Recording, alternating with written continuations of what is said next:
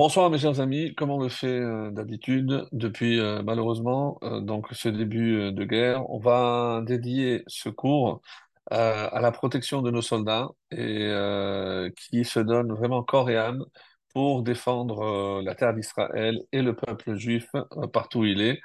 Euh, les Nishmat également pour l'élévation de l'âme de tous ceux qui sont tombés, parce que malheureusement on entend tous les jours des braves qui tombent sur dans le combat et vraiment voulaient euh, consacrer et avoir une pensée pour l'élévation de leur âme, qu'Hachem accueille ces âmes, euh, vraiment des giborim, des, héros, bon Hachem, et que Hachem continue de les, de les protéger jusqu'à la fin de, et l'issue de cette, euh, de cette guerre, et qu'il continue de protéger les, les otages qui sont encore en vie et qu'on ait le mérite de les voir revenir comme ceux qui ont déjà on, a déjà pu euh, revenir sur euh, la terre d'Israël, euh, sain et sauf, Be'ezrat Hashem.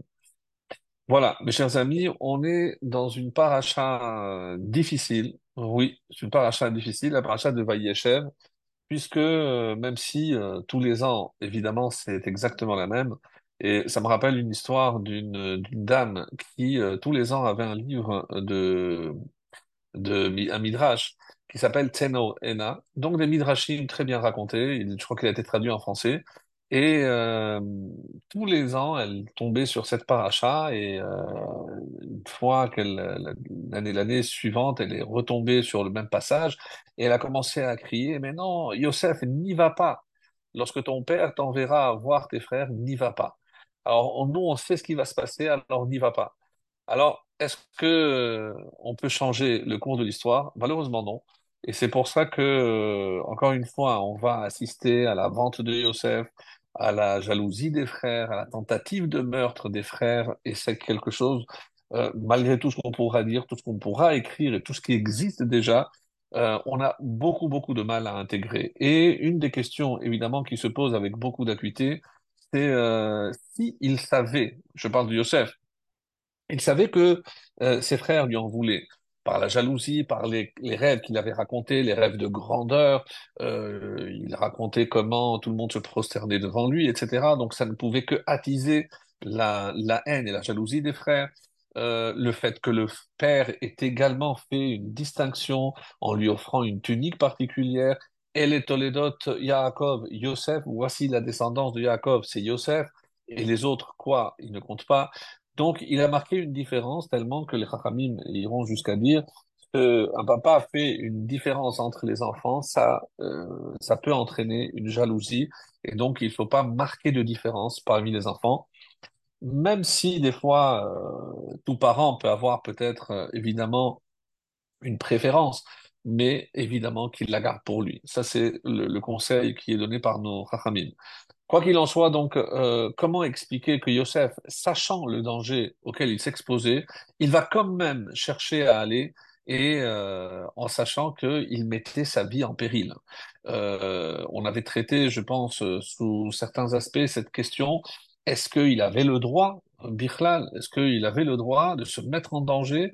Euh, c'est vrai, Yakibou Avahem, son père lui demande, mais est-ce que euh, si mon père me demande de, venir ou de, contrevenir justement à une loi de la halakha, euh, on sait très bien que s'il me demande de transgresser le Shabbat, je n'ai pas à l'écouter. Alors, est-ce que en l'envoyant euh, à une mort certaine, en tout cas, en tout cas même s'il n'est pas certain, à un danger certain, est-ce qu'il pouvait ne pas euh, se plier à la volonté de son père et refuser cette mission? Donc ça, c'est une vraie, vraie question.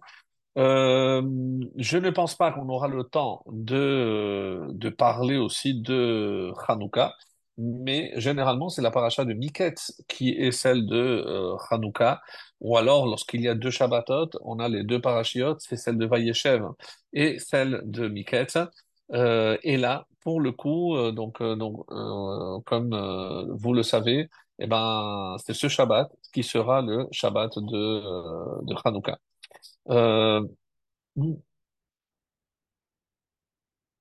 Et, et donc, c'est pour ça que je ne sais pas si on aura le temps de parler aussi de, de Hanouka, mais sinon, ce sera fait pour la, le cours prochain, puisque mardi prochain, on sera en plein, en plein, en plein Hanouka. Voilà un petit peu euh, pour le, programme. Et euh, je voulais, avant toute chose, commencer avec euh, un texte qui est tiré du Midrash.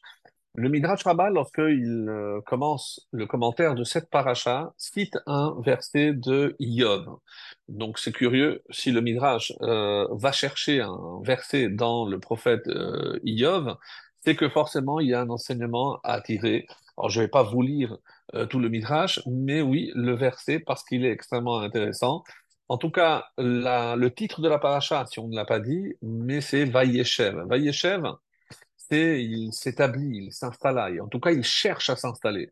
Et là, euh, ce Rashi, euh, archi connu, qui dit que Yaakov pensait avoir trouvé la sérénité, et malheureusement, c'est là où euh, il va connaître, euh, encore une fois, des déboires. Et c'est pour ça que le Midrash fait allusion à cette notion-là, que un, juste, peut-être qu'il ne doit pas aspirer à tranquillité des- d'esprit, parce que euh, cette vie, elle est faite pour euh, surmonter, pour braver des, des- des- des obstacles. Et c'est comme ça, évidemment, que, on, que l'on grandit. Quoi qu'il en soit, donc le Midrash Rabbah cite dans le euh, troisième chapitre de Iov ce verset, c'est le verset 28, Lo shalavti velo shakati velo narti vayavo rogez. Alors, dans le contexte, ceux qui veulent plus de, vous irez voir sur le de Iov, mais euh, ce sont tous des termes qui sont finalement synonymes. Lo shalavti, c'est shalva. Shalva, c'est euh, la tranquillité. Alors, je ne suis ni tranquille, velo shakati ni calme, velo narti, et je ne me repose pas, vayavo et c'est l'agitation qui vient. Donc vraiment une absence de tranquillité. Et là, le Midrash nous dit à quoi fait allusion ce verset où je trouve donc quatre expressions? Et la tranquillité, le repos, euh, le calme et l'agitation. Donc à quoi ça fait allusion? Et chaque fois qu'on entend le chiffre 4, donc on va voir qu'il s'agit des épreuves de Yaakov, qui sont l'Oshalavti, je ne suis tranquille parce que Esav cherche à me tuer.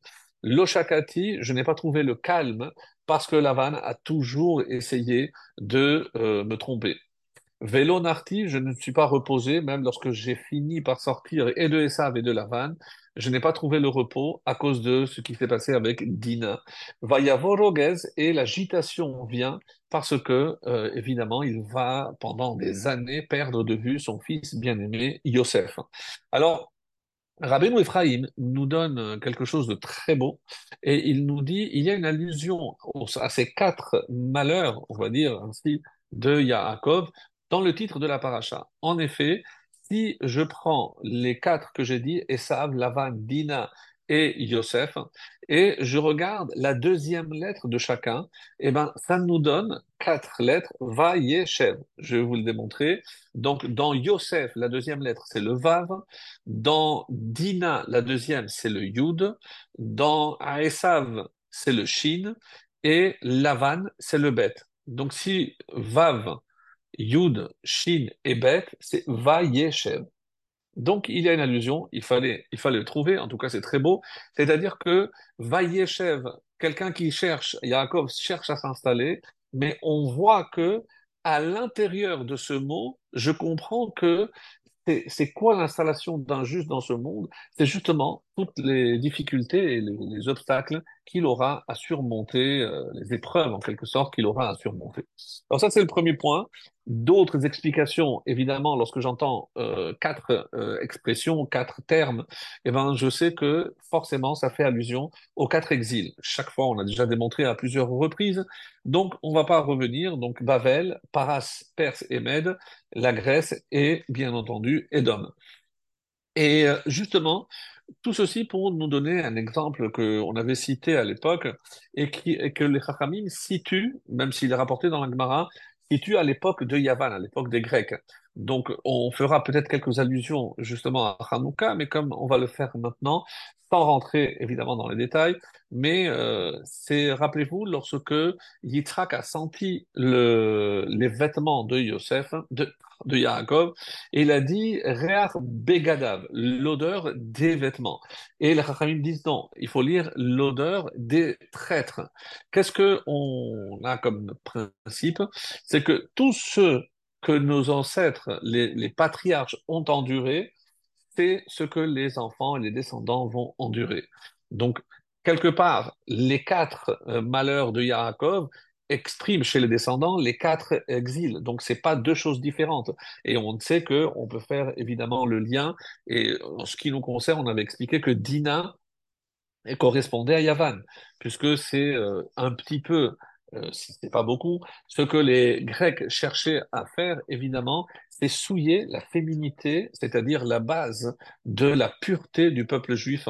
Et c'est pour ça que, euh, à travers les quatre malheurs de Yaakov, donc on peut imaginer que c'est aussi pour donner la force au, peuple juif, à ses descendants, d'endurer ce que, euh, malheureusement, l'avenir nous, nous a prévu. Alors, Qu'est-ce qui va se passer euh, concernant euh, Yosef Meshita, pour revenir sur lui? Rappelez-vous, c'est celui à qui on a dit, maintenant tu rentres, puisque les Grecs avaient peur, ils ne savaient pas à quoi s'attendre en rentrant dans le sanctuaire, dans le temple, alors ils ont envoyé ce juif qui était un traître, donc un juif qui n'était pas du tout ni pratiquant ni croyant, il est rentré et il, est ressorti avec la menorah, avec le candélabre. Il a dit non, mais ça c'est pas c'est pas pour toi, tu tu tu mérites pas, ça c'est pour. Alors rentre et prends autre chose. Évidemment, il a refusé. Ils lui ont proposé euh, d'être percepteur d'impôts et tous les impôts seraient pour lui. Il a il a refusé. Ils l'ont étendu et ils l'ont découpé, comme ça rapporte euh, le texte. Et pendant qu'il euh, endurait ses souffrances, il a dit, je, te demande pardon, Hachem, de t'avoir énervé une fois. Donc, d'où vient justement la force de tous les ancêtres de pouvoir surmonter ces épreuves-là? Les épreuves que nous sommes en train de connaître. Par exemple, quelqu'un euh, qui trouve la force de tout quitter alors qu'il a un, magasin prospère, une situation prospère en dehors d'Israël, et tout quitter pour venir en Israël, sans euh, évidemment aucune allusion à ni, à, à rien ni à personne, mais d'où vient cette force que le juif trouve? Eh ben, c'est l'Echlecha. C'est le premier qui a tout quitté pour venir. Alors, vous allez dire, oui, lui, il a entendu cette voix alors attendez d'entendre cette voix et peut-être que si on tend vraiment l'oreille, eh ben, on écoutera peut-être ce message qui s'adresse à tous les juifs de toutes les époques, l'Echlecha. Nous avons aujourd'hui un endroit où euh, c'est chez nous et malgré toutes les difficultés, Hashem, donc on est euh, chaque jour très heureux d'être euh, sur la terre de, de, nos ancêtres. Alors, dans le Midrash Echa, il y a un texte qui est très connu parce que euh, on a attribué aussi cet événement-là à la période de Hanouka. Nous savons qu'ils ont, parmi les décrets, ils ont obligé les Juifs à manger du cochon, par exemple, c'est des choses qui sont moins connues, et à faire aussi de la vodazara. Certains devaient se prosterner. Et c'est comme ça donc qu'une femme D'après le Midrash Echa, cette femme s'appelait Myriam Bat Nartom. Et, mais nous, on la connaît sous le nom de Hana, parce que c'est Hana et c'est cet enfant. Donc, cette fameuse Myriam qui se présente devant le, seigneur grec et qui oblige chaque enfant à se prosterner, le Midrash est très long, donc chaque euh, enfant euh, cite un verset euh, comme quoi il est interdit à un juif de se prosterner et il est tué devant la mer. Arrivant au dernier, au tout dernier, donc il lui dit, toi tu es le plus petit, euh, tu n'as encore vu, euh, tu n'as pas encore rien vu dans le monde. Euh, fais semblant. Alors, je ne sais pas. Accepte au moins pour que tu puisses vivre et connaître un peu le monde. Et il a dit Hachem imloch leolam vaed. Alors, et la suite, puisque c'est un texte aussi dans les psaumes, Avedu goyim me arzo. Donc, les nations seront perdues. Et il est tué devant sa, sa mère. Et là, le Midrash dit que les goyim ont dit, la phrase est terrible,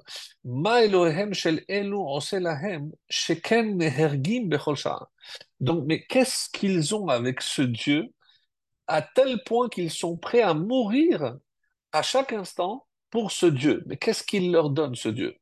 C'est une notion mes chers amis, que les nations du monde ne peuvent pas comprendre.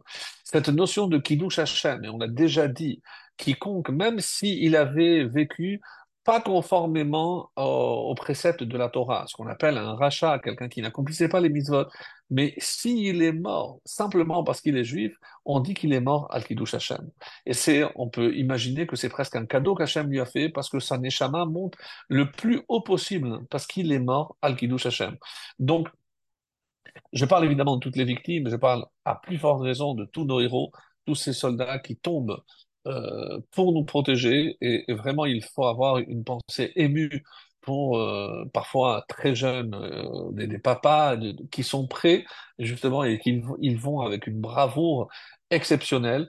Et en espérant que euh, à quelques jours seulement de la fête de Hanouka, où un si peu, petit nombre a réussi à vaincre un grand nombre, et eh bien que Bezrat Hashem, donc comme on a eu cette victoire à l'époque et que l'histoire ne fait que se répéter, les ennemis changent de nom, mais ils sont toujours là, hélas. Et euh, de même qu'ils ont remporté une victoire éclatante avec des miracles, et eh ben qu'on soit zoré, qu'on puisse avoir aussi ce mérite de voir une victoire rapide et euh, la vie sauve pour tous ceux qui euh, se trouvent sur le front pour euh, nous défendre. Alors, le, le Rav Shar rapporte euh, à ce propos, puisque la maman, avant que le petit soit, soit mort, elle lui demande, quand tu arriveras là-haut, tu demanderas à voir Abraham Avinu. Et lui a dit, toi, tu as construit un misbéach, un hôtel pour sacrifier un enfant. Moi, je sacrifié sept. Et voilà ce qu'il dit. Mais est-ce qu'on peut imaginer, on avait déjà étudié cette question, est-ce qu'on peut imaginer que c'est pour savoir qui a plus de mérite, toi un, moi sept? Certainement pas. Alors on avait dit que le Rav Shar avait donné cette très belle explication, d'où une mère peut-elle justement trouver la force incroyable de sacrifier ses sept enfants? Eh ben, c'est parce que Abraham était prêt à sacrifier le sien, qu'il n'en avait qu'un seul. Eh ben, c'est grâce à cela que chaque juif a en lui cette force que nous héritons directement d'Abraham Avinu, de pouvoir nous offrir ou nous sacrifier euh, au nom de Dieu, Al-Kiddush Hashem. Vient le Rama de Pano, et un peu euh, dans le style de, du Harizal, qui aime beaucoup la notion de tikkun et de gilgulim, c'est-à-dire les, âmes qui reviennent, et il nous révèle quelque chose de fascinant. Pour moi, ça a été une découverte, je ne pense pas l'avoir euh, vu auparavant, donc je n'ai pas pu le partager avec vous, mais c'est quelque chose de fascinant, je disais, c'était quoi? C'est que cette femme, que ce soit Hannah dans certaines versions, ou ici, comme on a dit, Myriam Bat Nartom, eh ben, euh, c'est le Gilgoul, ni plus ni moins que la mère de Abraham Avinu, qui s'appelait, je le rappelle, Amtelai Bat Karnevo. Pour ceux ou celles qui connaissent cette ségoula, si on a perdu quelque chose, donc c'est le nom qu'on cite à ce moment-là pour retrouver quelque chose de perdu. Et Amtelai Bat Karnevo. Et on dit pourquoi, pourquoi elle a dû revenir chez cette femme, parce que elle était contre le fait que son fils Abraham ne soit prêt à se jeter dans la fournaise ardente pour ne pas faire la voda zara. Alors elle, elle aurait préféré bien sûr que son fils fasse la voda zara. Elle n'était pas prête à voir mourir son fils al-Kiddush Hashem. Donc elle est revenue et non seulement elle a offert un enfant, mais sept. Qu'est-ce qu'elle vient finalement dire à son dernier? Va dire à Abraham que je suis revenu pour faire le tikkun, j'ai fait la réparation, et que si lui je ne l'ai pas laissé, mais sache que maintenant, en donnant sept enfants, j'ai réparé ce que j'avais à réparer. Je trouvais que l'idée, elle était euh, vraiment très très belle. C'est le Rabbin Ipano qui est cité dans le Seder Hadorot, qui nous révèle euh, cet enseignement que moi, j'ai trouvé vraiment, comme je l'ai dit, et je me répète, fascinant. Donc, encore une fois, pour comprendre qu'il y a toujours euh, une notion de, tikkun. Alors maintenant, pour, pourquoi on dit que Maaseh Avot Siman Dabanim? Donc on a expliqué que chaque, euh, finalement, chaque malheur que Yaakov Avinu a traversé et qu'il a surmonté, il a donné la force aussi à ses descendants de faire face à d'autres malheurs qu'ils allaient connaître, notamment les quatre exils. Et c'est comme ça que c'est expliqué. Donc, quand on était auprès de la vanne, on a acquis les forces nécessaires pour affronter Bavel. Donc, c'est une autre explication, pas celle qu'on a donnée les semaines précédentes, mais euh, à partir de ce que je viens de dire, donc euh, quelque chose de vraiment très puissant.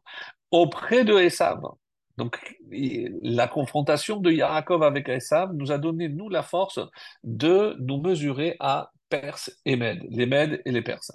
La, l'épreuve de Dina nous a donné la force de tenir tête à Yavan, la Grèce, ça pour ça c'est la même chose.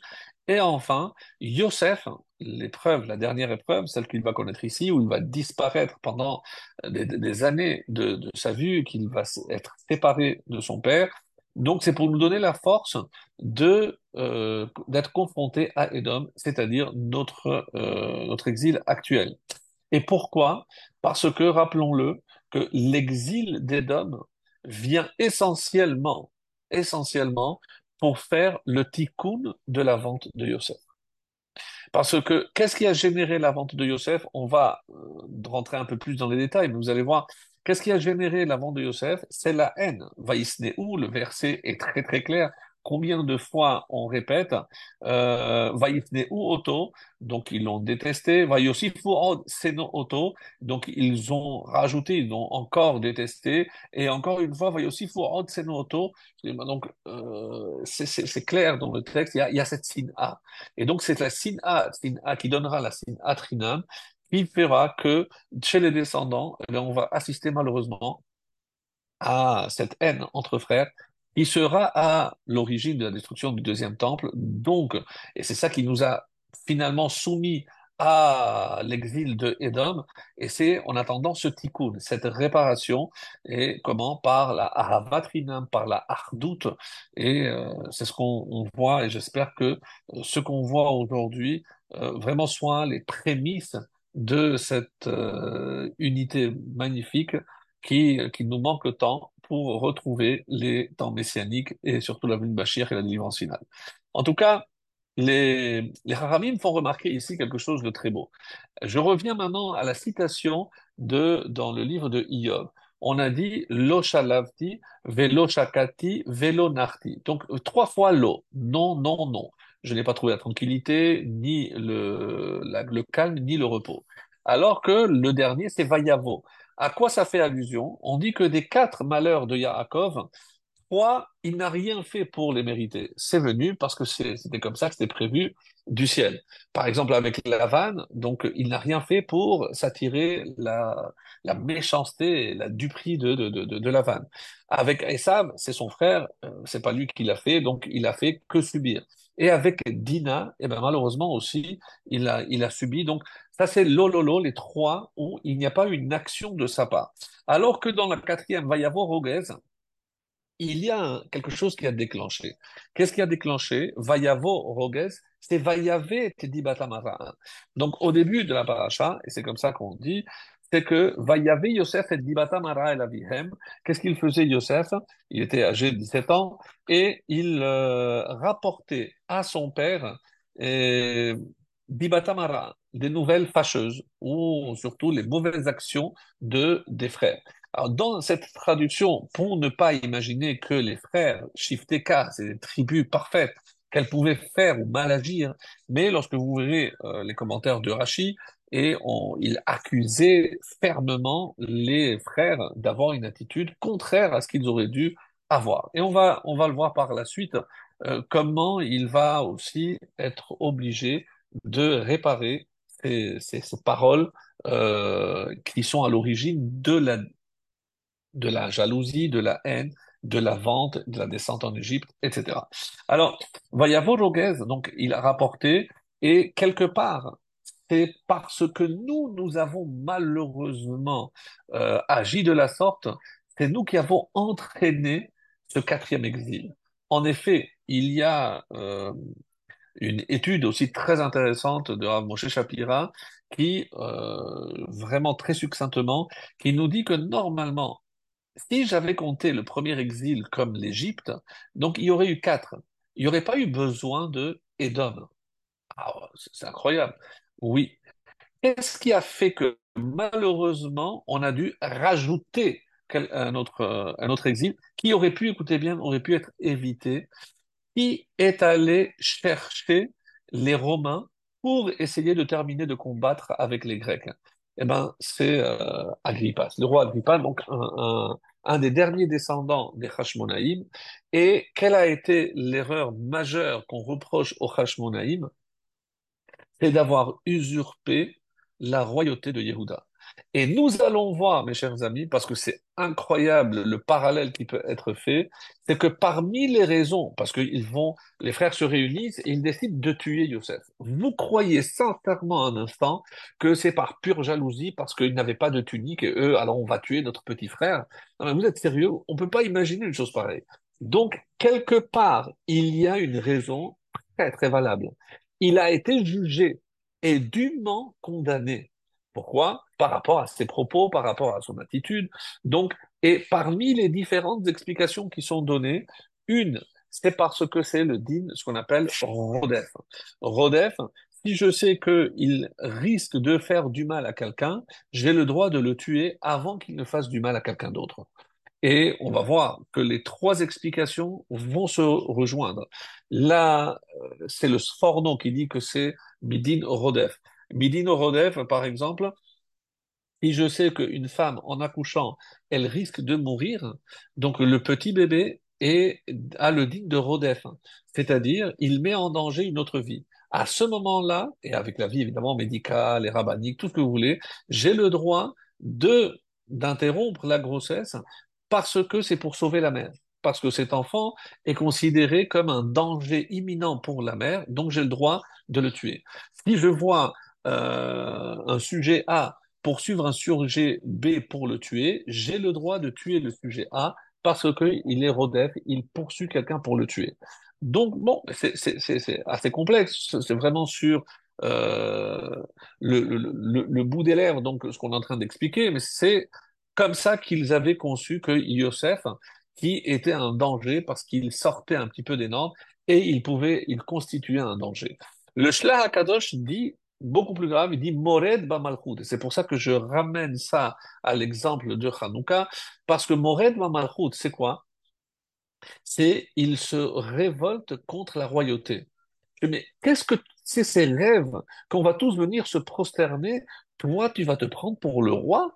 Mais on sait très bien depuis le début que le seul roi en Israël, c'était Yehuda. Donc de quel droit tu vas t'arroger, toi, le, droit de, prendre la place, de te substituer au vrai roi qui est Yehuda? Donc ces rêves où il se voyait comme le nouveau roi, eh ben, dit le Shlach HaKadosh, c'était une raison suffisante déjà de le condamner à mort. Parce que ça, c'est le crime qu'on appelle en français lèse-majesté. Aller contre le roi, c'est la peine de mort. Et pour cela, c'est fait clair. Puisque c'est Yehuda qui devait être le roi, donc pour qui tu te prends? Quel est la, justement ce que la Gemara dira au sujet des Hashmonaïm c'est que si quelqu'un vient et dit que c'est un Hashmonaïm, un descendant de on ne le croit pas parce que il n'est resté des Hashmonaïm aucun survivant il n'y a pas de descendants des Hashmonaïm. Mais qu'est-ce qui a valu une telle euh, sanction? C'est parce qu'ils ont usurpé la place des vrais rois qui étaient, et eux, issus de la tribu de Yehuda. Donc, ils ont tout perdu, et à cause de cela, mes chers amis, on a fait venir, on a rentré le loup dans la bergerie, le roi Agrippas fait venir les Romains, qui finiront certainement par vaincre les Grecs, mais finiront aussi par détruire le, temple et exiler le peuple juif dans un exil qui dure jusqu'à maintenant. Donc, regardez si on remonte aux prémices, il y a un parallèle incroyable entre ce que on reproche à Yosef et ce qu'on reproche aussi au Hashmonaïm. Alors, donc ça c'est par rapport. Alors Hida vient maintenant et euh, explique par rapport à ce que l'on vient de dire Lorsque Yosef arrive, on dit qu'ils l'ont vu de loin. Bon, ça c'est le pshat, c'est le sens simple. Mais Raouma Yosef Atid Lehoti. Qu'est-ce que c'est? C'est dit au, nom de euh, Rabbi euh, Vidal Hatzorfati. C'est comme ça que le Chida le dit. Donc, ils, ils ont vu ce qui allait sortir de Yosef. Et ça fait allusion à qui? À ce que le Midrash dira c'est que quand est-ce que la, le schisme a eu lieu c'est lorsque le royaume donc va être scindé en, en deux, le royaume du nord, le royaume du sud, le royaume d'Israël, le royaume de Yehuda, lorsque un des descendants de Yosef, justement, qui s'appelle Yerovam ben Nevat, Jéroboam. Donc lui, il va prendre dix tribus et il laissera à Roboam, le fils euh, légitime de euh, Shlomo, que les deux tribus de Yehuda et de Binyamin. Et on connaît l'issue. Malheureusement, les dix tribus disparaîtront et Yerovam ben est connu comme celui qui, non seulement il a fauté, mais il a fait fauter aussi c'est euh, catastrophique, vraiment quelque chose qui euh, malheureusement euh, a entraîné. Et quand ils ont vu Vaya, Vaya, Vaya, pour montrer ici l'exemple que le Hida donne, c'est qu'ils étaient tous euh, en possession de ce roi Hakodesh, de cette vision prophétique, et ils ont vu. Et, et ça, ça rentre aussi dans le de Rodef. Donc finalement, tout les raisons que nous avons données se rejoignent. Donc, il y a la rébellion contre la, royauté, parce qu'il aura un roi, un descendant qui se, lui sera roi et qui ira contre le, le- le- le roi légitime, le fils de, de Shlomo. Il euh, va aussi entraîner beaucoup de morts parce qu'il fera fauter beaucoup de juifs. Donc, si on le tue maintenant, on évite la- l'apparition de ce Yerovam ben Nevat et on peut sauver beaucoup de monde. Donc, on re- ça rejoint l'explication du Sforno, l'explication du Shlach HaKadosh, et même le Rachaim HaKadosh qui dit que c'était un Haed Zomem, c'était un faux témoin.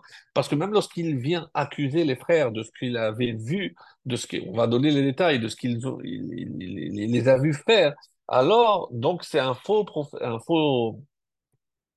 témoin. Et qu'est-ce qu'on fait au faux témoin? Ce qu'il attendait que euh, on fasse à l'accusé. Donc il vient dénoncer les frères en, en prétextant qu'ils mangeaient Ever Minachai, donc un membre de l'animal vivant, qu'ils traitaient les filles des servantes comme euh, des moins que rien, des, des, ser- des servants ou des, des serviteurs, donc c'était terrible.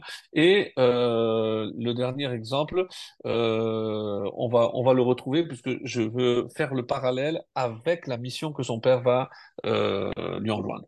Alors, arrivent les frères et ils disent Nashlichehu d'abord. Donc, euh, on va, on va peut-être pas porter la main sur lui, on va le jeter. Et là, on va voir que Réhouven va jouer un rôle déterminant puisque Réhouven euh, va malgré tout faire jouer le rôle d'aîné.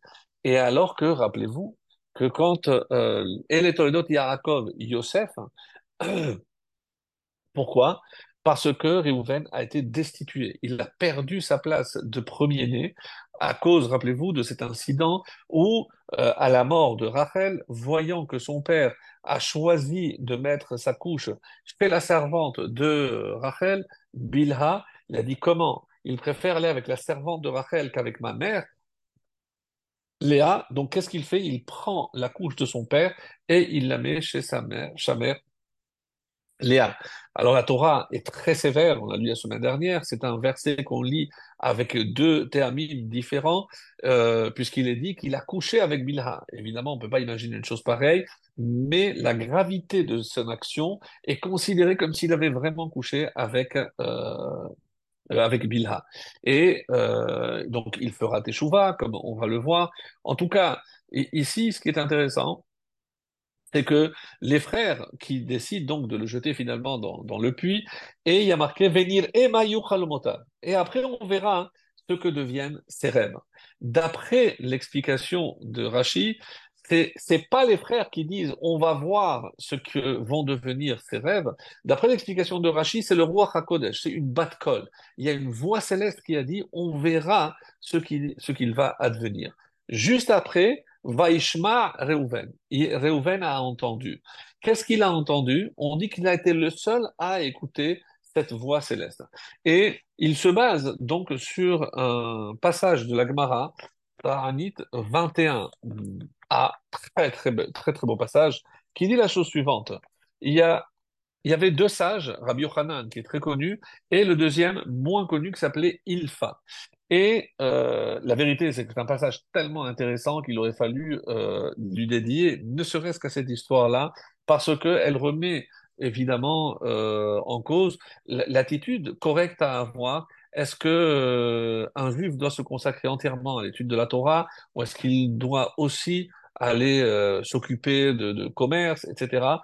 Donc c'est vraiment une vraie, une vraie, une vraie question. Donc Ilfa et Rabbi Yochanan étaient en train d'étudier la Torah et les deux avaient de grandes difficultés euh, financières. Et donc, ils se sont dit l'un à l'autre, levons-nous et allons, allons entreprendre une activité commerciale. Venizil, venir On va faire on va euh, faire une activité commerciale afin de gagner de l'argent. Et comme ça, on pourra accomplir sur nous-mêmes, Benafshin, Efes becha evion, mais parmi toi, il n'y aura pas de pauvres, de démunis. Donc, nous maintenant, on est démunis, le verset dit qu'il n'y aura pas, donc comme ça, on va gagner de l'argent et on pourra accomplir ce, ce verset. Azlo odvetote gudareida, je lis la traduction directement. Donc ils sont partis et au cours de ce voyage sont arrêtés au pied d'un mur branlant. Alors il y a une question après, est-ce qu'on a le droit? Si euh, on n'a pas le droit de se mettre en danger Bon, ça c'est une question que posent les, les commentateurs. Alors qu'ils étaient en train de manger du pain, il y a deux anges qui sont venus et Rabbi Yochanan a entendu un, ange dire à l'autre. Écoutez bien, Rabbi Yochanan a entendu Faisons tomber ce mur sur eux et tuons-les. Donc, un ange qui dit à l'autre. Et euh, pourquoi? lui demande l'autre. C'est parce qu'ils abandonnent la vie du monde à venir pour se consacrer aux préoccupations de la vie passagère. En hébreu, manichim chaye olamaba, ils laissent de côté la vraie vie, la vie du monde futur, veoskim pour s'occuper de la vie de ce monde-ci. Bon, c'est à méditer, encore une fois. C'est pas la halakha, rassurez-vous, mais ça mérite une, réflexion. Donc, lorsque euh, Rabbi Yochanan a entendu ça, waouh, mais ils sont en train de dire qu'ils vont nous tuer. Le deuxième répond à Marley, Idar, non. Euh, L'autre a répondu, laisse-les tranquilles. Pourquoi? Des Ikabehu, car il y a parmi eux celui, littéralement, des euh, Kaimale Shata. Il va avoir son heure littéralement. Et les commentaires disent ici, il va devenir quelqu'un d'important. C'est-à-dire, important dans le domaine de la Torah, il va devenir Rosh Yeshiva. Lorsque euh, Rabbi Yochanan, il a, il a écouté, et euh, il a demandé à Ilfa, tu as entendu quelque chose? Il dit non. Donc là, il a dit, Rabbi Yochanan, il a entendu, alors qu'Ilfa n'a pas entendu. Donc, qu'est-ce qu'il s'est dit Rabbi Yochanan à Ilfa est-ce que quelqu'un, euh, le, vous avez, tu as entendu quelque chose? Il lui a dit non, j'ai pas entendu. Mideshamehan, puisque c'est moi qui ai entendu et qu'Ilfa n'a rien entendu, de là je déduis que c'est moi qui suis concerné. Et donc si moi je suis appelé à être quelqu'un de grand, il a dit à Ilfa, je suis désolé, mais moi je, je retourne étudier. Et voilà la, fin de l'histoire pour, pour, pour, la curiosité. Rabbi Yochanan a donc dit à Ilfa, je te laisse, moi je l'accomplirai par moi-même, parce qu'il y a aussi un autre verset qui dit euh, car le pauvre ne disparaîtra pas du sein de la terre. Je dis, moi je préfère faire partie des pauvres, lui a dit Rabbi Yochanan, il est parti. Et euh, donc Rabbi Yochanan est retourné hein, et, et, il n'est pas retourné, il est allé se consacrer au commerce. Plus que de temps après, euh, Rabbi Yochanan, Malach, il était, était, couronné donc dans la yeshiva. Et lorsque Ilfa est revenu, ils lui ont dit Ah, Ativ Mar si tu étais resté pour étudier la Torah, Loava Malichma, eh ben, l'autre maître, Rabbi Yochanan, n'aurait pas été couronné.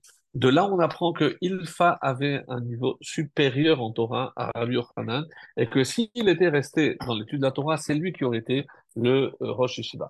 Quoi qu'il en soit, bon, ça c'est les calculs d'Hachem. Nous, on, fait de notre mieux. Chacun doit faire de son mieux. Mais en tout cas, qu'est-ce que ça veut dire? C'est si quelqu'un entend, ça veut dire qu'il est concerné.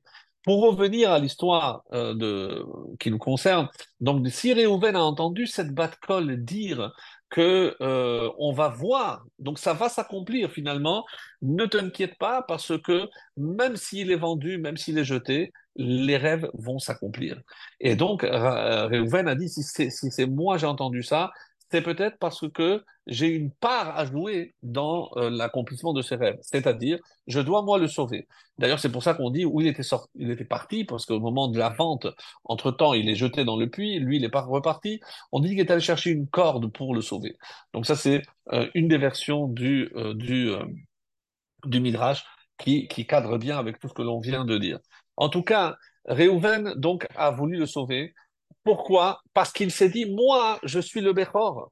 Et, en tant que Bechor, de toutes les façons, même si on dit que Yosef, mais ça va me retomber dessus. Parce que l'aîné a une responsabilité que les autres n'ont pas. Et on va aussi essayer de voir très rapidement par la suite pourquoi Yehuda, c'est le seul qui va malheureusement être sanctionné.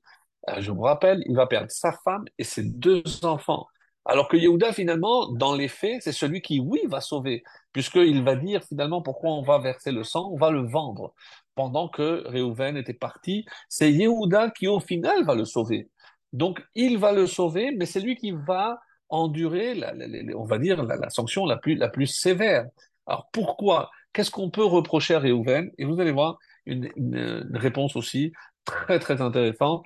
Encore une fois, ce sont des réponses c'est pas encore, comme je le dis souvent, pour élargir nos connaissances de la Torah, mais chaque réponse doit nous parler parce que on, on doit se reconnaître et surtout apprendre dans notre avodat Hashem comment mieux servir Hashem et ne pas faire des erreurs que euh, euh, nos ancêtres ont, ont, ont fait. Alors, alors, c'est comme ça que, euh, on va dire, par exemple, que Réhouven, qui a voulu le sauver, sera récompensé. C'est en tout cas le Midrash qui nous dit. Et quelle va être, parmi les ré- récompenses qu'il va connaître, c'est que les premières villes de refuge seront dans le territoire de Réhouven. On sait qu'il va rester Réhouven, Gad, et la moitié de Ménaché vont rester de l'autre côté du Jourdain avant de le traverser. Et donc, les premières villes euh, de refuge seront dans le territoire de Réhouven. Ça, c'est aussi considéré comme une récompense. Dans le Yakut Shimeoni, on nous dit que ra- rassure-toi parce que toi qui as tout fait et qui as fait d'ailleurs teshuva sur tout ce qu'il va faire, eh ben sache que un, descendant à toi va entraîner le peuple juif à faire teshuva. Ad- ad- euh, co- comme c'est marqué dans le prophète Hoshea, Shuva Israël ad. Donc la, fameuse, euh, fameuse euh, Haftara de la Teshuvah qui est euh, de Hoshea, et on dit que Hoshea c'est un, descendant de, de, de. Le Midrash Rabbah nous dit que Adam Shechata Ve'asat Teshuvah, donc quel est le premier homme, Atapatar Tabitchuvah, c'est le premier qui a fait une vraie Teshuvah, c'est toi. Et c'est pour ça que Ben Bincha Poter Bitshuva, un descendant à toi aussi, va euh, initier en quelque sorte la Teshuvah, c'est le prophète Hoshea, Teshuvah Israël. Alors, évidemment que la question, on, l'avait déjà traitée, mais oui, il y a eu d'autres qui ont fauté, qui ont fait Teshuvah. Adam a fait Teshuvah, il, il s'est inspiré de Caïn, a fait Teshuvah, donc même Ishmaël, comme Rachid nous l'a dit la, semaine dernière, la mort de Abraham, donc il a fait, euh, deux semaines, il, a fait Teshuvah, Ishmaël. Donc, donc qu'est-ce que ça veut dire? Euh, alors, bon, on a donné une réponse à l'époque, je vous la rappelle, c'est que euh, contrairement à Caïn, à Adam, où c'est Hachem qui fait des remontrances et c'est cela qui entraîne, Réhouven, personne ne lui a rien dit, c'est de lui-même qu'il a décidé de faire Teshuvah. Ça, c'est une autre réponse aussi très intéressante, que qu'est-ce qu'on peut reprocher à Caïn ou à Hevel? Hevel, euh, pardon, qu'est-ce qu'on peut reprocher à Adam? Adam, Dieu lui a dit ne mange pas et il l'a mangé. Donc euh, il a euh, transgressé un interdit. Pour ce qui est de Caïn, il a tué. Donc l'otaharok, tu ne commettras pas de meurtre. Donc il a transgressé un, un- un- un- une interdiction, un lave, qu'on dit en hébreu. Alors que Réhouven, qu'est-ce qu'il a fait? il a mélangé la couche de son père, c'est-à-dire qu'il a manqué de kiboud avahem. Donc, et ça, c'est une action positive. Donc, c'est pour ça que c'est la première faute dans une mitzvah assez, dans une mitzvah, euh, une action positive. Donc, il, au lieu de respecter son père, il ne l'a pas respecté. Ce n'est pas un interdit, mais il n'a pas accompli une mitzvah positive qui est le kiboud avahem en tout cas, c'est comme ça que le dit. Et d'ailleurs, il y a une allusion à cela dans les Corbanotes. C'est ce qu'on va lire d'ailleurs pour, euh, pour Hanouka, on va lire lors de l'inauguration du Beth Amikdash, du Mishkan dans le désert. Donc, euh, chaque prince a apporté exactement le même nombre. Et euh, on a dit, mais comment on a consacré 90 versets? C'est extrêmement long pour répéter finalement 12 fois la même chose, parce qu'on a dit que oui, la pensée n'est pas la même. Mais il y a d'autres explications beaucoup plus profondes. Et le Midrash prend, par exemple, le quatrième jour, c'est la tribu de euh, Réhouven et euh, le Corban de Réhouven, on voit qu'il y a une allusion à chaque chose, c'est pour sauver Yosef. Donc c'est une très belle explication, mais c'est trop long parce qu'il faudrait prendre le texte. En tout cas, savoir qu'il y a d'autres explications. Quoi qu'il en soit, euh, il est dit comment ils l'ont jeté dans le puits et en sachant qu'il y avait des scorpions. Et on sait, puisqu'il est dit que s'il y a des scorpions, ben, on considère que la personne ne peut pas survivre. Avec les serpents, oui, mais avec les scorpions, non. Et c'est comme ça qu'il est rapporté dans le traité Shabbat, là où on parle de la fête de Hanouka, il y a un passage très intéressant et on se dit, mais quel est le lien? Et d'ailleurs, on dit que euh, c'est euh, un des liens qu'on peut faire entre la paracha et la fête de Hanouka, puisque on dit que c'est Rav Kahana qui donne des enseignements. Et donc, on est à la page 21b euh, et 21, puisque c'est la fin. Et Rav Kahana a dit, euh, Rav Nathan Bar Manyuni a exposé au nom de Rav Tanchum. Et quel enseignement? Ner shel Chanukah shehinicha me'esrim ama. Donc, si on a posé la Hanoukia au-delà de 20 amot euh, du sol, Pesula, elle n'est pas valable comme d'une souka ou d'un mavoy. Pourquoi? Parce que je ne peux pas voir. Au-delà de 20 amot, on va simplifier, on va dire que c'est à peu près euh, une ama, c'est 50 cm, donc euh, c'est, euh, on a dit, estrim ama, près de 10 mètres. Donc, euh, c'est comme ça qu'il est dit. S'il est placé hauteur de 20 amot ou plus, une lumière de Hanouka, pourquoi? Parce que, comme Rachid l'explique, ben, on n'a pas de vision, on peut pas, peut pas voir. Et juste après, le même Rav Kahana nous apporte une autre explication, nous dit, qu'est-ce qui est écrit Maïdirtiv, hein, Vehaborrek Embomaïm. Donc, en plein en plein Hanouka, dans la Gemara, on parle de Hanouka ici, c'est une loi, où est-ce que je dois poser? Et on vient, on me dit, euh, le, le- le puits était vide. Je sais, s'il est vide, c'est qu'il n'y a pas d'eau. Oui. Alors, quelle est l'explication qui est donnée? Haborek, Rachid la rapporte d'ici, de la Gemara. Donc, Aniyodea She'en Bomaim, si tu me dis qu'il est vide, je sais qu'il n'y a pas d'eau. Donc, qu'est-ce que ça veut dire? El Amat Talmud Lomar, En Bomaim. Pourquoi on a répété? Maïm en bo. C'est pour me dire qu'il n'y a pas de l'eau, mais qu'est-ce qu'il y avait? Nechashim Vakraim Yeshbo. Mais il y avait des serpents et des scorpions. Mais qu'est-ce que ça vient faire ici? Quel rapport? Et parmi les commentaires, il y a plusieurs explications, hein. Euh, c'est pas la seule, mais une des explications, c'est de Kidouché Aran, nous dit de la même façon que en hauteur 20 amot, donc on va simplifier 10 mètres, je ne peux pas voir ce qui se passe à 10 mètres parce que quand je marche dans la rue, je peux pas lever la tête, je regarde pas. De la même façon, c'est pour nous dire que le puits, il avait aussi 20 amot et que je ne vois pas ce qu'il y a en bas. De la même façon que je ne peux pas voir ce qu'il y a en haut, je peux pas voir ce qu'il y a en bas. Et donc, quand ils ont, ont voulu le jeter dans le puits, ils n'ont pas vu qu'il y avait des akravim. Ils ont cru qu'il était vide, mais ils ne savaient pas qu'il y avait. Ça, c'est une explication. D'autres explications dans le Midrashim que vous pouvez voir, c'est qu'il y avait euh, deux puits. Un puits où il y avait euh, des pierres, il n'y avait pas d'eau, mais il y avait des pierres. Et l'autre, il y avait des, scorpions et des, serpents, et ils ont voulu le mettre dans un puits, mais après, à la fin, ils l'ont jeté dans l'autre. C'est comme ça que on, explique. En tout cas, euh, ça, c'est les deux, les deux, les, explications euh, par rapport au puits. Et donc, ils n'ont pas su parce qu'ils n'ont pas vu. Au- Au-delà de 20, donc ils n'ont pas vu. L'Oraou, donc même vers le bas.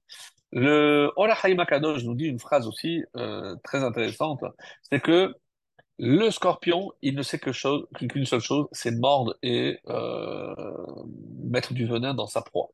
Mais le Hachim dit, Nachash lo yazdik ilmale ratzon elyon. Par rapport au serpent, il ne attaquera que si il a reçu l'ordre d'en haut, c'est-à-dire d'Hachem. Donc le serpent n'attaque que sur ordre d'Hachem. Et donc c'est peut-être pour ça qu'ils se sont dit, on va jeter. S'il doit se faire mort, ça veut dire que ça vient d'en haut. C'est une autre explication. Donc, au moment de la vente, donc on a dit qu'il y a Réhouven qui avait, avait l'intention de venir le sauver. Et entre-temps, le temps qu'il revienne, évidemment, il a été vendu. Donc, il, il va voir qu'il n'est plus là. Il va se lamenter. Et on dit qu'il va refaire Teshuvah à ce moment-là. Et on va essayer de comprendre pourquoi parce que euh, cette explication, je la trouve vraiment, vraiment d'une profondeur et dans la simplicité, mais vraiment, euh, je pense que euh, elle est incontournable tellement elle est, intéressante. Alors, Réhouven n'était pas là, donc il est re- retourné. Donc certains disent que c'est pour s'occuper de son père. Euh, n'oublions pas quand même que euh, si on doit citer un exemple de respect du père et de la mère, c'est Réhouven. C'est pour ça qu'il s'en veut. Vous allez voir pourquoi. Quand il a, est allé chercher des, des, mandragores, donc euh, c'est un enfant, d'après le Midrashim, certains disent qu'il avait 7 ans, donc c'est un, petit enfant. Et il trouve, au lieu de les manger, il pense à sa mère. Euh, quand il a changé la couche, c'est par rapport à l'honneur dû à sa mère qu'il a agi. Il n'avait aucun intérêt dans l'affaire. Donc vraiment, il avait poussé le respect de sa mère très très haut. Et il s'est rendu compte qu'il n'avait pas respecté son père. Et c'est ça le point crucial. Parce que en agissant de la sorte, il se met à la place du père. Mais si mon père a décidé de mettre sa couche là, qui je suis moi pour venir et dire non, tu dois aller avec ma mère? Donc c'est c'est un manque de respect total vis-à-vis de son père. Et malheureusement, qui c'est qui a donné le droit aux frères de se comporter comme ils le font? Eh ben, lui, il a tiré la leçon pour lui-même. Il a dit, mais d'où ils ont appris? Parce que finalement, d'accord, ils en veulent à Yosef. Certes, alors ils, ils peuvent faire plein de choses, mais ils n'ont pas mesuré le mal qu'ils vont faire à leur père, Yosef, euh, à leur père Yaakov, mais ils n'ont pas pensé aux conséquences de leur acte. Et c'est pour ça que, par exemple, le Chriskoun, il dit, est-ce que vous savez, au moment où euh, Réhouven a changé la couche, le père l'a su. Qui est allé raconter à Yaakov que Réhouven avait changé de place sa couche? Je vous laisse deviner. Yosef. Donc imaginez maintenant, qui a le plus intérêt à ce que Yosef meure? C'est pas Réhouven, parce que si il meurt, qui reprend sa place de premier-né? Eh ben c'est lui, c'est Réhouven. Donc tout le monde va dire, ben, ben, c'est sûr que Réhouven, et il, veut la mort de Yosef, parce que comme ça, il, au moins, il récupère son statut de premier-né. Et surtout qu'il va se venger, parce que qui c'est qui est allé raconter à notre père ce qu'il avait fait avec la couche et à la mort de, de, de Rachel? Eh ben c'est Yosef qui est allé le raconter. Alors, vous imaginez que s'il y en a un qui en voulait à Yosef, c'était vraiment Réhouven. Et c'est lui qui va surmonter, mes chers amis. On dit, c'est pour ça qu'il n'y a personne qui a fait Teshuvah, parce que toi, tu avais tout intérêt à, ce que Yosef meure, parce que tu avais tout à gagner. C'est dans ton intérêt, tu reprends ton statut, magnifique. Donc, personne ne dira rien. Tu es l'aîné, tu reprends ton, ton... Oh, il laisse faire. C'est les frères qui l'ont condamné. Il n'a qu'à pas se mêler. Et non, il va. Pourquoi? Qu'est-ce qui le fait changer d'avis? Qu'est-ce qui anime un personnage comme Réhouven? Eh bien, sachez, mes, chers amis, c'est uniquement, et on va le voir d'ailleurs clairement dans le texte, parce que ici, dit donc il va, il va parler. Il a dit, mais qu'est-ce que vous allez faire, etc. Mais dans la paracha de Miquel, la semaine prochaine, on va voir au moment où euh, Yosef les met à l'épreuve. Et donc, qui c'est qui prend la parole le premier? Nous, on, pense toujours que c'est Yehuda, mais on a oublié un personnage qui prend Vayan Reuven Otam les morts. Donc, on est au chapitre 42, le verset 22. Et qu'est-ce qu'il dit? Reuven a répondu en disant, Est-ce que je ne vous avais pas dit, ne fautez pas envers l'enfant? Al techet u bayeled. C'est une phrase très connue. Donc, mais vous n'avez pas entendu. Et à présent, qu'il est probablement mort, et nous devons rendre compte pour avoir versé son sang. Donc, qu'est-ce qu'il qu'est-ce qu'il dit ici? Je vous avais dit, mais euh, Rabban dit, mais à quel moment c'est marqué ça? Et il n'a jamais dit, ne versez pas son sang. Vous allez vous regretter. Il n'est pas, il n'est pas dit. Rabban donne une réponse magnifique. Il dit, la Torah n'a écrit que ce que les frères ont entendu. C'est-à-dire, on va pas le tuer, on va le jeter dans le puits. Ça, ça écrit parce que ça, ils l'ont entendu. Mais ne pas verser le sang, comme ils n'ont pas entendu, Ramban, Ramban dit, ça n'a pas été écrit parce qu'ils n'ont pas écouté. Alors, mais alors quand il dit ici, mais je vous avais dit où c'est Il l'avait dit avant, vous n'avez pas entendu, maintenant on paye pour ça. Mais c'est Rachi, dans ces mots, dans trois mots, il nous donne, il nous fait des frissons. Qu'est-ce qu'il nous dit, Rachi Regardez, Vegam Damo. Vegam Damo. Gam, gam c'est un ribouille. Donc, euh, et aussi, mais aussi le sang de qui? Si c'est le sang d'Amo, le sang de Yosef, qui a coulé parce qu'il est certainement mort, Vegam Dam Hazaken, et aussi le sang de notre vieux, c'est-à-dire du père de Yaakov. Maintenant, vous êtes responsable de la peine que vous allez causer à notre père. Et pour ça, on doit rendre des comptes. Donc, Réhouven ici, c'est incroyable, donc il se dit pourquoi il prend sur lui? On dit Sako Vetanito, il a repris, il a refait Teshuvah. Pourquoi? Parce qu'il s'est dit, mais comment mes frères n'ont pas pensé au mal qu'ils allaient faire au père, à notre père? Et il a, eu tout seul le flash, il a eu la réponse. De qui ils ont appris à manquer de respect à notre père? De moi. Donc parce que moi, quand je me suis permis de changer de place la couche, etc., donc j'ai donné un exemple de comment on peut manquer de respect à notre Père. Donc eux maintenant, ils font fi de ce respect et je suis responsable de leur action. Et mes amis, là on apprend quelque chose d'essentiel, d'essentiel, mamage d'essentiel. C'est quoi? C'est qu'on doit rendre des comptes pas seulement par rapport aux fautes que nous faisons, mais également les fautes que nous causons. Et euh, j'avais raconté, je crois, une fois cette histoire. Euh, je ne sais pas si c'est ici que j'avais raconté. Oui, avec le Rav Shvadron. Je ne sais pas si certains s'en rappellent. C'était euh, à l'époque, donc, a, au début des années 40, 50, en Israël, il y avait le Rav Shvadron avec un autre Rav. Ils avaient pris sur eux d'aller dans, dans le marché et pour le vendredi, de demander aux commerçants de bien vouloir fermer, c'était Shabbat, et surtout il y avait beaucoup de coiffeurs. Et ils avaient réussi à convaincre les coiffeurs, sauf un.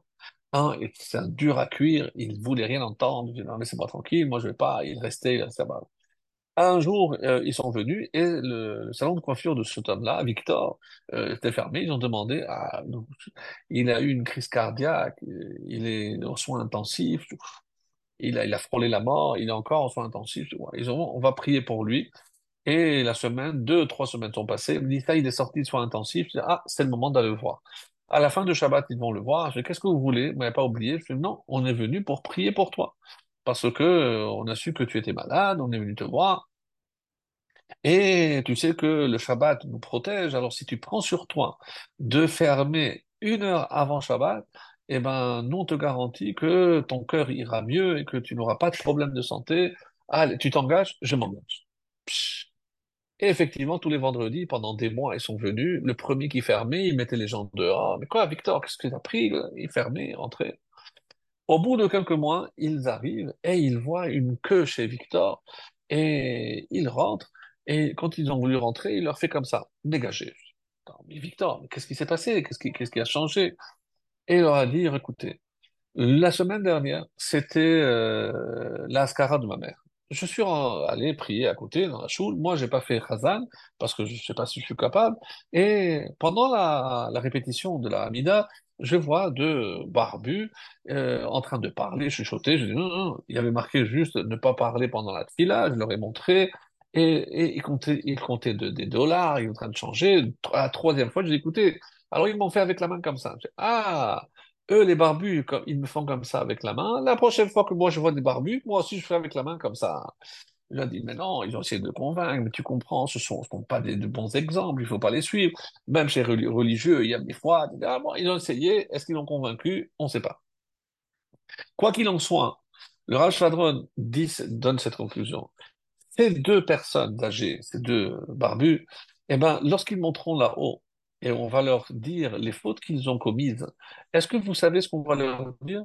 Que vous avez transgressé le Shabbat, jamais le Shabbat. Vous avez euh, rasé avec la lame des gens. De quoi il parle Parce que à cause de vous, il a continué à faire des interdictions.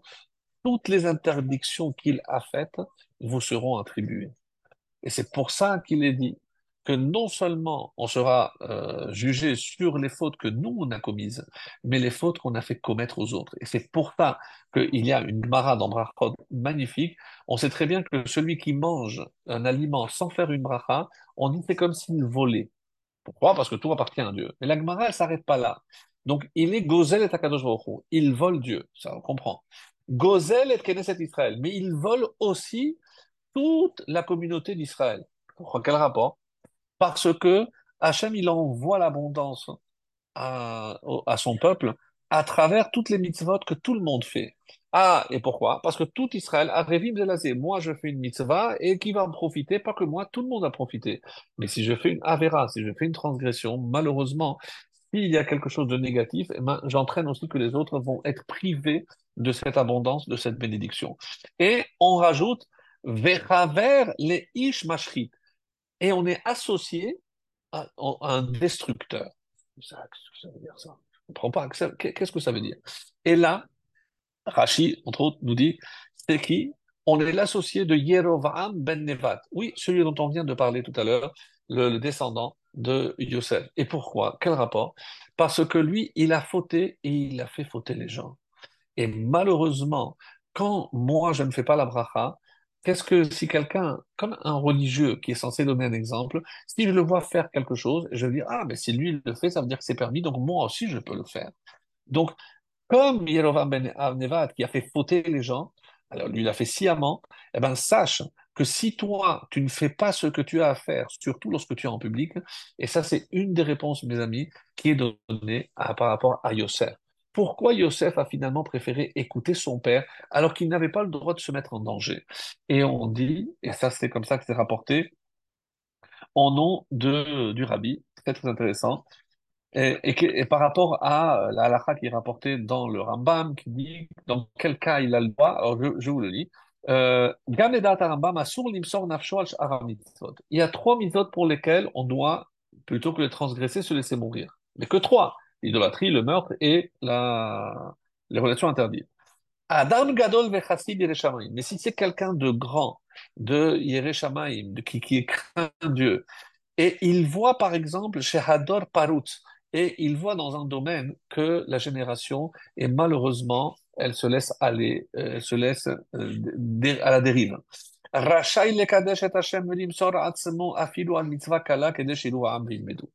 Il a le droit de se sacrifier al kiddush Hashem, même pour une mitzvah légère, si ça peut servir d'exemple aux autres pour montrer que cette mitzvah est importante. Ça va loin. Vekar Yosef. Et c'est pour ça que Yosef, qu'est-ce qu'il a vu? Il a vu que il manquait de Kiboud Avaim. On retourne avec Reuven au Kiboud Avaim. Donc, ils ont vu qu'ils ont manqué de Kiboud Avaim. Alors, comment il peut leur montrer Eh bien, en sachant que même s'ils risquent de mourir, pour qu'ils comprennent l'importance de Kiboud Avaim, du respect qu'on doit au père et, à la mère, eh bien, il, il était prêt à mourir pour montrer l'exemple. Ahurissant. Incroyable. Et c'est comme ça que le rabbi continue.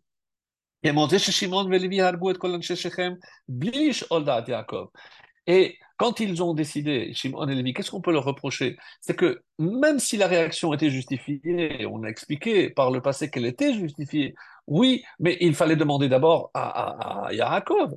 Donc ils ont fait fi de la vie de Yaakov. Vechen, sinat achiv elav, la, la haine des frères. Sheba besibat avat Yaakov. Mais si Yaakov a montré une préférence, c'est qu'il a des raisons de le faire. Après, comment on va le voir, parce qu'il pensait que c'était le Mashiach, etc. Mais, mais aller et détester ce frère, qu'est-ce que ça veut dire? Qu'est-ce qui se cache derrière? C'est un manque de respect vis-à-vis du père. Donc, sans aller, sans aller chercher très loin. Donc, tous ces exemples, et c'est pour ça que Yosef était prêt à mourir pour donner l'exemple à ses frères. Incroyable. Parce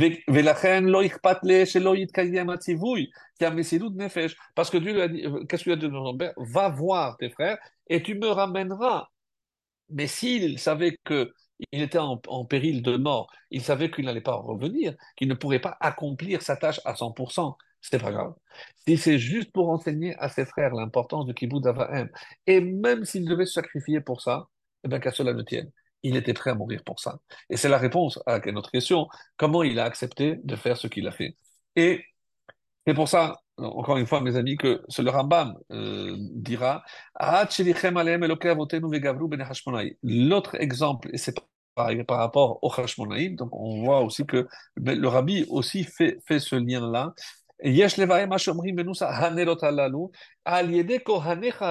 Par qui Par tes kohanim, les saints?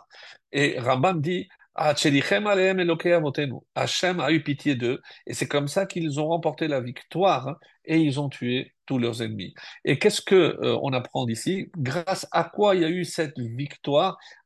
Kohanecha. Pourquoi on ne dit pas Hashmonaï Pourquoi Kohanecha? Bene Kohanim Agdolim, El Aheter Limselut Nefesh. Parce que quand ils savaient qu'ils étaient, d'après nos textes, 13 contre une armée, mais c'est pas aller à une mort certaine, oui, mais vous, vous avez été prêt à donner votre vie pour montrer au reste du peuple où étaient les autres, en train de s'assimiler, ceux qui n'étaient pas déjà assimilés. Donc nous, on est prêt à mourir pour l'honneur de Dieu. Et c'est le meilleur exemple qu'ils ont donné. Et c'est pour ça que Dieu intervient et les sauve. Ça, c'est ce qui est écrit ici, mes amis. Et c'est ça l'important qu'il faut évidemment retenir. Alors, par exemple, on sait, euh, donc j'ai donné l'exemple de, de, Rav Shvadron, et euh, je voudrais euh, peut-être conclure avec un autre, un autre passage, une autre explication, qui est la suivante. Alors, euh, par rapport, donc on a dit que euh, y a euh, Yehuda. Dieu lui a dit, tu sais Yehuda, pourquoi toi tu t'en fous? Parce que toi tu n'as pas d'enfant. Oui, Yehuda n'était pas encore marié, n'avait pas eu encore d'enfant.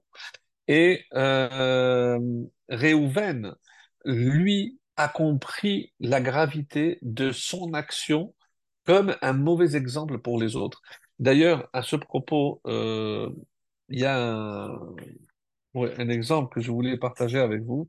Euh, c'est sur le Rambam.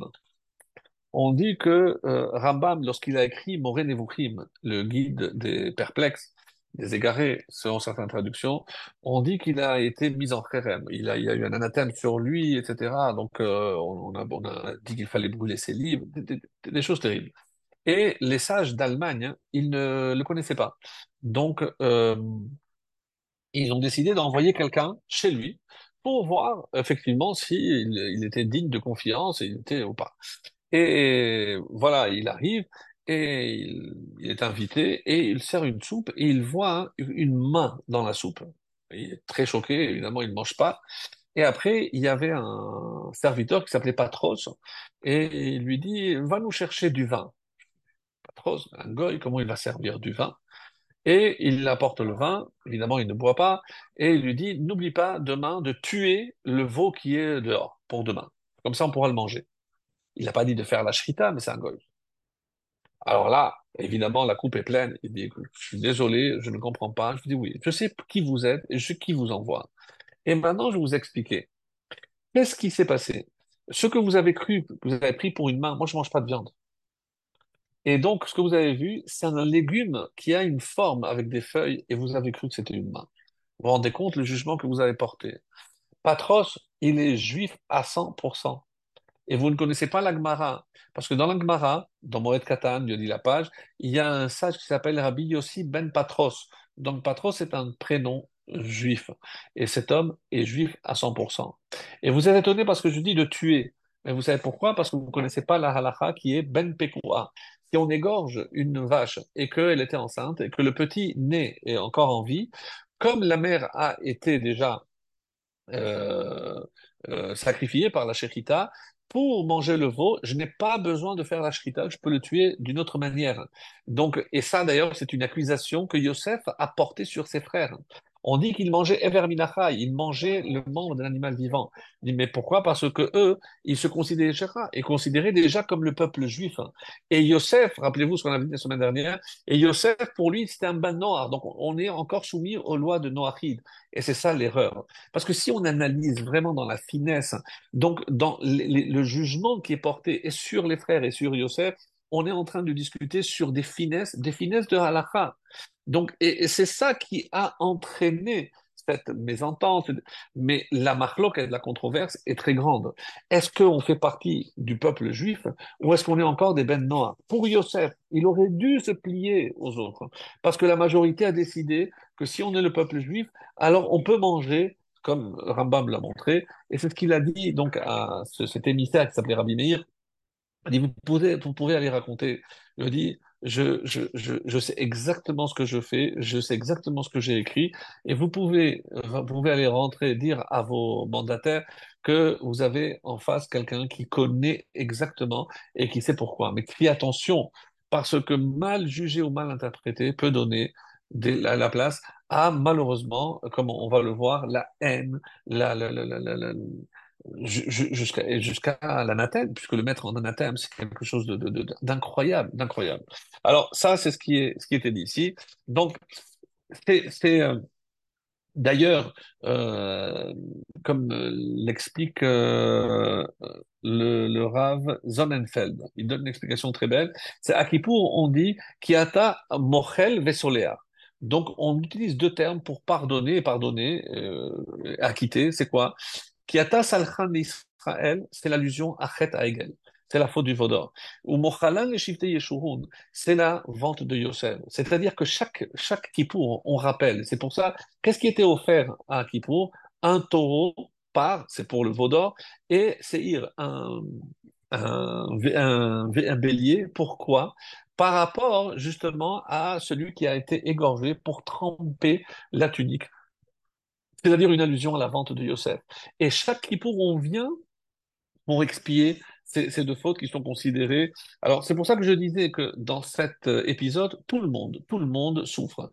Euh, pleure de voir que son fils ne sait pas encore, alors que lui, il savait, parce qu'il a vu que Yosef était en vie, mais il voyait son fils souffrir et il ne pouvait pas le dire parce que si Hachem ne voulait pas, alors il ne voulait pas se, se mêler. Yaakov, donc, il va souffrir énormément par rapport, il va perdre le roi HaKodesh et toutes les tribus vont être exilées, vont se retrouver en Égypte à cause de ça.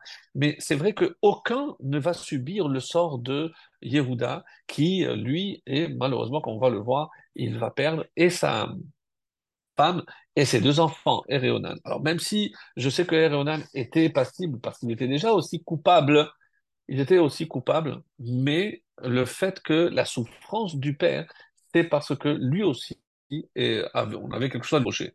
Alors, donc, quand on dit, et c'est rapporté dans Bereshit Rabbah, qu'est-ce qu'on reproche à Yehuda? Très dur. Kol hamatril mitzvah gomra, celui qui commence une mitzvah qui ne la termine pas, eh ben, il enterre sa femme et ses enfants.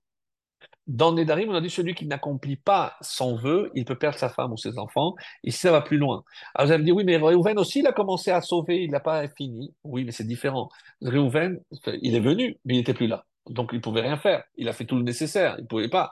Mais Yehuda, au moment où il essaye de convaincre ses frères, et quelle est la problématique, mes amis? On n'a pas beaucoup de temps, mais c'est tellement, tellement intéressant. Quelle est la vraie problématique? De deux choses l'une. Et toi qui dois être un roi, tu ne peux pas avoir une position de mi-tente, mi-figue, mi-tente. C'est pas possible. On l'a jugé et on a trouvé parce que c'est crime de lèse-majesté, peu importe. Mais on a trouvé qu'il était passible de la peine de mort, alors il faut le tuer. Donc maintenant, il dit non. Yosef, dit je suis innocent. Alors de deux choses l'une. S'il est innocent, alors il est libre, il rentre chez lui. Qu'est-ce qu'il dit, Yehuda? Non, on va pas le tuer, mais on va le vendre. Qu'est-ce que ça veut dire? Tu ne vas pas jusqu'au bout de ton raisonnement. Si tu es convaincu qu'il est fautif et il est coupable, alors toi, tu dois donner l'exemple. Tu et pourquoi il va être lui condamné? Parce qu'on ne peut pas faire de concessions. Un Dayan, est-ce qu'il doit faire des concessions? Est-ce que c'est la loi et on fait maximum? Alors on va voir que non, puisque la Lachal va dire un Dayan, un vrai Dayan, il doit apprendre à faire des concessions. De qui on l'apprend? De David Ameller, comme c'est marqué dans Shmuel Bet, le chapitre 8, verset 15. David mishpat ou tzedaka. Il faisait et le jugement et la tzedaka. Même si un pauvre était coupable, il le rendait coupable. Mais une fois que le jugement a été prononcé, il prenait de l'argent et lui dit voilà, maintenant tiens de l'argent pour rembourser ce que tu lui dois. Donc ça c'est au Mishpat, oui, mais le jugement c'est le jugement. Donc qu'est-ce qui se passe avec Yehuda? Yehuda a fait des concessions. Et, et on ne peut pas faire. Si on doit juger, on doit juger. Et on doit euh, assumer sa responsabilité. Comment, et c'est pour ça que Yehuda, il va finir par comprendre son erreur, hein, et il va aussi faire teshuva. Donc Yehuda, celui qui tombe, Yosef ne tombe pas. Yosef, Yehuda est tombé, on va voir aussi avec Tamar dans la paracha. Mais qu'est-ce que ça veut dire qu'il il retrouve les forces de se relever? Et où est-ce qu'on va le voir? Parce qu'il sera prêt à se constituer lui comme un esclave à vie pour reprendre la place de Binyamin. Il a compris la leçon. Maintenant, si je fais quelque chose, je dois le faire jusqu'au bout. J'ai décidé de prendre, de, de m'engager de la responsabilité vis-à-vis de mon père, de la, la, la, la vie de Binyamin, je vais jusqu'au bout. Et c'est ce que Yosef verra par la suite c'est que l'engagement va y gâcher lorsque Yehuda va s'engager. Et c'est cet engagement qui va constituer finalement la vraie réparation de sa faute. Mais ça lui aura coûté au passage la femme et les deux enfants. Mais il va retenir la leçon, puisque Tamar donnera Pérez et Zéra, Pérez donc qui donnera aussi le, le. Alors, et qu'est-ce qu'on doit retenir de là, mes amis, ça va être une conclusion, c'est que, même si on n'a pas, pas tout dit, euh, quelle est la conclusion que j'ai envie de, partager avec vous? C'est que dans le domaine des concessions, ça dépend. Si c'est, euh, comme disent euh, nos maîtres, donc il y a des concessions qui euh, maintiennent le monde et l'autre qui les détruisent. Alors comment je peux le reconnaître? Si que je, je suis déterminé et que je dois faire quelque chose, que quand je vais faire une concession, ça veut dire que forcément je vais détruire autre chose. Quand il s'agit de mon ego et que euh, je peux, oui, faire une concession, alors le Yetzirah va te dire non, au contraire, toi, tu mérites, etc. C'est là où oui, je dois faire des concessions. Et donc, on voit que le Yetzirah utilise ces arguments et des fois, il sait très bien les présenter de manière à ce que nous, on ne voit pas la différence. Et c'est pour ça que, et on retient que pourquoi il a fallu un miracle de l'huile? Qu'est-ce que, euh, quelle est l'allusion pour les Hashmonaïm? Oui, c'est vrai que la halakha dit on aurait pu allumer avec de l'huile impure, mais ils ont cherché. Pourquoi ils ont trouvé la, la fiole? C'est parce qu'ils l'ont cherché. Qu'est-ce que ça veut dire? Qu'on ne se contente pas. Dans le domaine spirituel, on ne se contente pas du minimum. Retenez cette phrase. Dans le domaine spirituel, on ne se contente pas de peu ou du minimum. Donc, on doit faire le maximum. Vous avez cherché, eh ben, je vous récompenser, vous allez trouver. Pour que les gens retiennent que dans le domaine spirituel, eh ben, on ne se contente pas de ce qu'on appelle Bedi Evet. C'est a posteriori. Oui, c'est vrai qu'on aurait dû faire comme ça, et bon, maintenant, c'est pas grave, il vaut mieux faire ça que rien. Non. Eh ben, il faut faire plus. Et regardez, la seule fête où tout le monde a accepté, si je vous demande, euh, la halakha pour Hanouka, il suffit d'allumer une bougie chaque soir. Pourquoi on a une plus deux Ça, c'est pour embellir, c'est la méhadrine. On prend un, beau chandelier, on prend. Mais pourquoi? Parce qu'on a compris que dans le domaine spirituel, et c'est partout, je dois faire le maximum. Et si je dois donner une conclusion par rapport à cette paracha, parce que c'est vrai qu'à la fin, on verra, donc dans, dans les épisodes qui vont suivre, qu'est-ce qu'on peut retirer? Et c'est qu'il faut toujours avoir conscience de la main de la providence dans tout. Et ça, c'est pour appliquer aussi à, notre actualité. C'est parce que Hachem est toujours à l'œuvre. Et même si des fois, les événements sont masqués. Je ne vois pas clairement la providence parce que pour l'instant, on est en exil. Donc c'est normal qu'on ne voit pas clairement comment euh, Hachem. Et même si une situation nous paraît vraiment désespérée, il ne faut pas justement baisser les bras parce que d'abord, on est sûr et certain que le salut, la délivrance arrivera. Et de quoi on doit se convaincre que cette délivrance, elle est déjà en marche.